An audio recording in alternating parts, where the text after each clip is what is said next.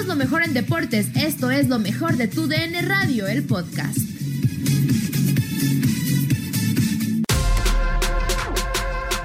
En Contacto Deportivo con Marco Cancino de distintos temas, entre ellos las condiciones para el regreso de la Liga MX, la posibilidad en cuanto a fechas y lo que pondrán las autoridades para que haya fútbol en México. También platicamos de la presentación del Mazatlán FC. ¿Fue adecuado? ¿Fue correcto? Y fue muy polémico también. Todo esto a continuación. Saluda a Katia Mercader y un servidor Gustavo Rivadeneira. Hola Marco. Hola, hola, ¿cómo están? Mi querido Gus, eh, Katia, ¿cómo están? Qué gusto saludarles, como siempre, un fuerte abrazo para los dos. Igualmente, Marco, pues, Marco. Sí, adelante. Platicar del fútbol porque ya lo extrañamos eh, demasiado. ¿Cómo ves? ¿Crees probable que regrese para el viernes 17 de julio ya el Apertura 2020?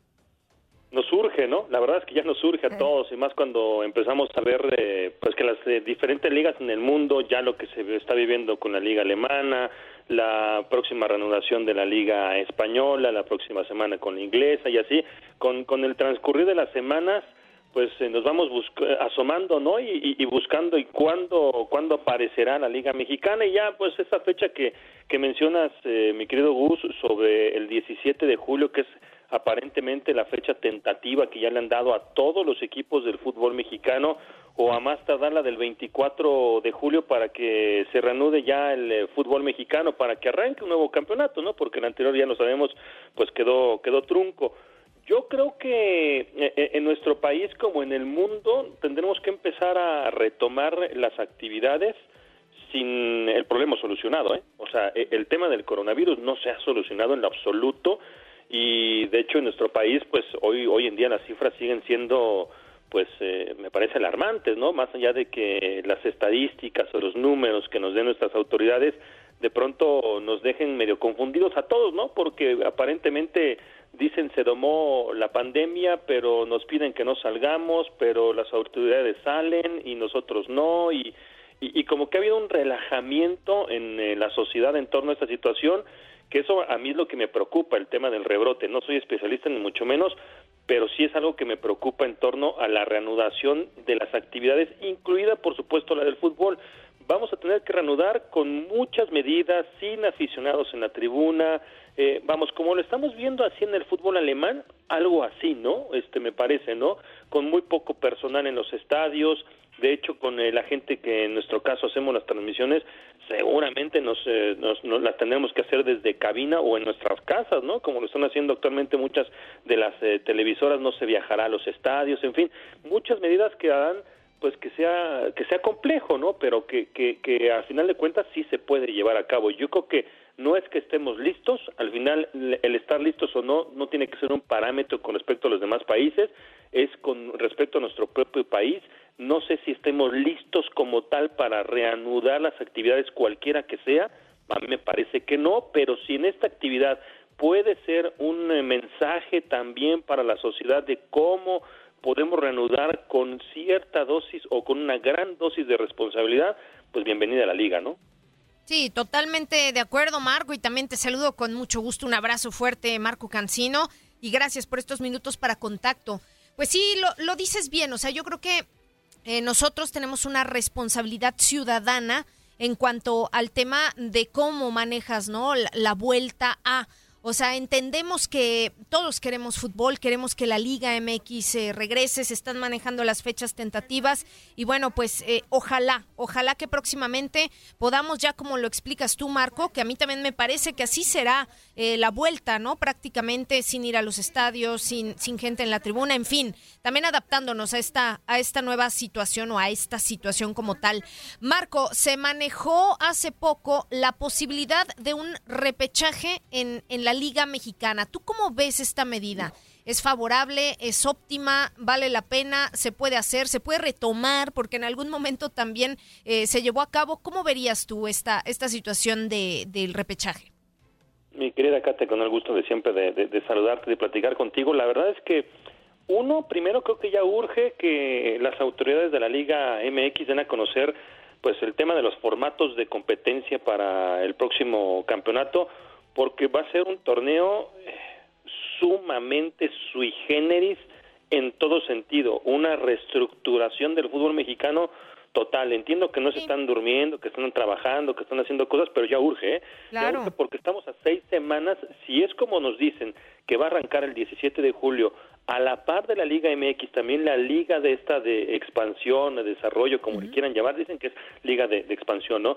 Si así va a arrancar también a la par de la Liga MX, pues estamos a seis semanas y, y, no hay todavía luces. Se supone que hay 15 equipos en esta extinta liga de ascenso, que 12 de ellos son de los que ya estaban en la liga de ascenso y dos más son filiales de Cruz Azul y de Chivas. Es lo que se sabe a través de, de, de, prensa y de rumores y de lo que hemos medio ido escuchando, pero no de forma oficial, ¿no? Que hay un equipo por ahí, el Tepatitlán, que va a estar también participando, pero ya, ya urge que la reestructura del campeonato se, se dé a conocer. En tema del repechaje, creo, pienso, eh, que para esta ocasión y como única opción viable para el fútbol mexicano se establezca entendiendo que esto es eh, un tema económico y que las televisoras, los equipos, los patrocinadores, eh, todos en, en, torno al medio del fútbol mexicano perdieron, perdimos durante esta pandemia, estamos perdiendo. Claro. Se, se, se, eliminó una liguilla que tú lo sabes, Kat, que es el sí. negocio más importante claro. que tiene la Liga MX semestre tras, tras semestre, o sea, quitaste eh, 14 partidos mínimo que, que en representación de la del ingreso para cada institución y para la propia liga es, es, es un dineral, ¿no? Entonces, uh -huh.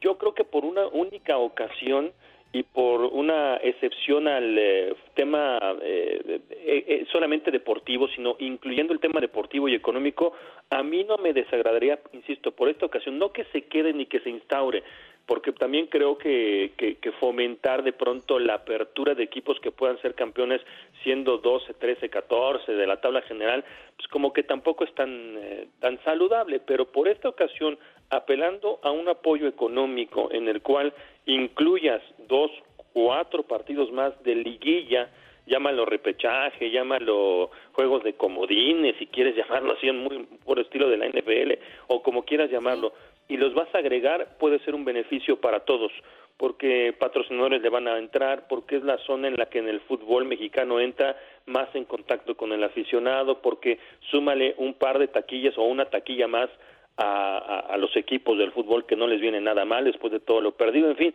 o sea, yo no lo vería tan mal en este momento, entendiendo que es una situación evidentemente que pasa por un tema económico. Pues sí.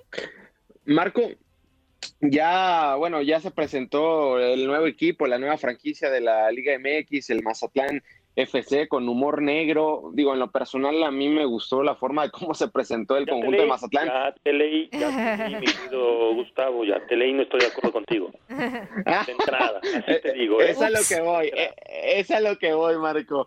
Eh, porque bueno, la cuenta empezó a contestarle a medio mundo, ¿no? Con la cultura mazatleca, etcétera. ¿A ti qué te parece, pues, esta presentación que ha dado el conjunto de Mazatlán FC dentro de la Liga MX? Eh, voy a voy a partir y voy a arrancar diciendo, mi querido Gus, eh, Katia, que ni me espanto, ni me rasgo las vestiduras, ni me sonrojo, ni, ni nada, ¿eh? En lo absoluto. O sea, me parece que vamos a partir de algo, mi querido Gus, ¿eh? Vamos a partir de que la gente de Mazatlán no es una gente nueva en el fútbol, ¿eh? Ojo, Ajá. Es la misma sí. gente de Monarcas Morelia. Entonces, esto para partir en un tema de que, ah, qué bien, este, el arraigo, no, no, a ver, a ver, a ver. Es la gente que hasta hace 15 minutos vivía en Morelia, que tienen sus casas, sus vamos, que ni siquiera han encontrado departamento o casa en Mazatlán, ¿eh? Y ya que ahí de entrada me hablen de arraigo y de, entiendo que la palabra arre y tú conoces muy bien esa zona del país, mi querido. muy bien. Sí. mi chavo, mi querido chavo, que arre en el norte, ahí en Mazatlán, en Culiacán. Entiendo que es una palabra muy arraigada para el mazatleco, lo entiendo perfectamente. Y lo hubieran utilizado, entiendo que la utilicen. ¿Por qué la necesidad de incluirle el arrebato? No lo digo yo, lo dice la RAE Arrebatar es quitar con lujo de violencia, despojar a algo, algo de uh -huh. alguien, alguien con lujo de violencia. Pues eso hicieron, eso claro. le hicieron a la gente de Morelia, eso le hicieron a la gente de Monarcas, eso le están haciendo.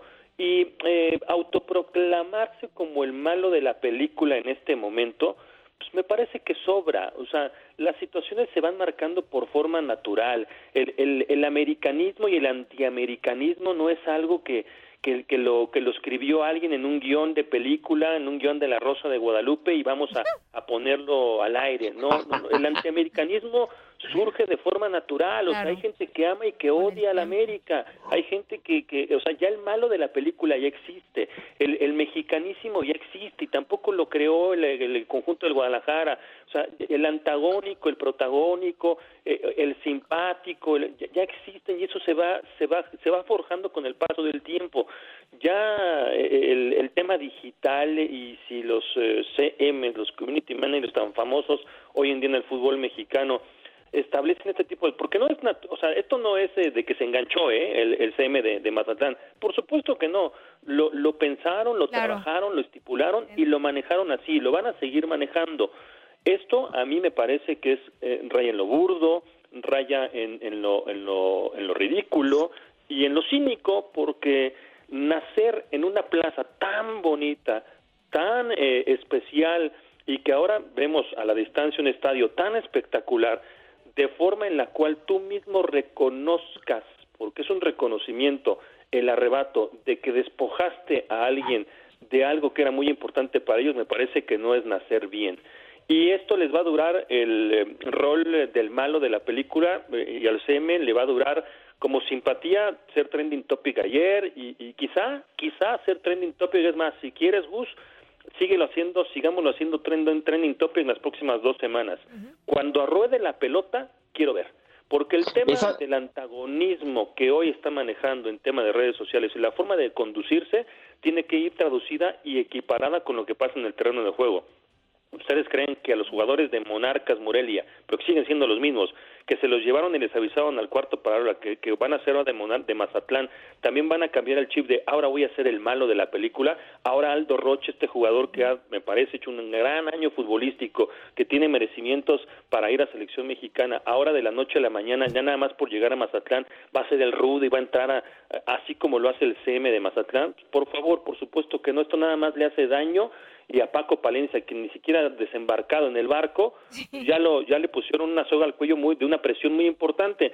Esa forma de conducirse de la parte de la gente de Mazatán a mí me parece que sobraba. No me espanto insisto no me rasgo las vestiduras pero decirle al aficionado si quieres bueno y si no ahí está el botón de un follow pues me parece que es demasiado cinismo Sí, a ver, yo estoy de acuerdo con eso. O sea, e, en realidad eh, me parece a mí que ellos aprovechan, ¿no? Justamente eh, esta situación y sí, eh, lo dices bien, Marco. O sea, al final se cumple un objetivo, ¿no? Que es hablar de esto, hablar de, de Mazatlán nos tiene a todos, eh, pues hablando justamente de la presentación, de que incluso hasta el escudo, Marco. Katia, que hablemos de cosas positivas, claro, de, de la gente claro. Mazatlán, de un estadio que, insisto, luce a la distancia no, fabuloso bueno, y espectacular. Sí, espectacular. o sea, yo entiendo que, te, que, dicen que los principios de mercadotecnia, y no lo soy, no soy mercadólogo ni cerca de estarlo, pero dicen que, que, que, la, que no hay publicidad buena ni mala. Yo, yo uh -huh. difiero. Esta pienso que a la larga va a ser una publicidad mala. Y aunque al chavo, aunque a encante y se bueno. haya subido ya bueno. al barco, este equipo, este barco es pirata Sí, este totalmente. No, Marco, es que cuando le contestan a, a, a Alejandro Vela, recuerdo, le dicen hermana de Carlos Vela, a mí me gustó mucho esa respuesta. Digo, es humor negro, sí. pero pues te, te, puedo llegar a entender, pero pues habrá, tendrán que respaldarlo totalmente en la cancha, todo lo que están haciendo en redes sociales. Y el tiempo dirá. Y si no, y si no va a ser de verdad, ¿eh? como, como una llamarada de petate, claro. nada más porque, insisto, es el mismo community manager que manejaba hasta hace 15 minutos la cuenta de Monarcas Morelia, ¿eh? el mismo, entonces, o sea, evidentemente es una estrategia, evidentemente está pensado, está planeado, vamos a ver si esta estrategia no le explota en las manos cuando ruede la pelotita, ¿eh? que eso al final del día es lo más importante. Nadie nos detiene. Muchas gracias por sintonizarnos y no se pierdan el próximo episodio. Esto fue lo mejor de Tu DN Radio, el podcast.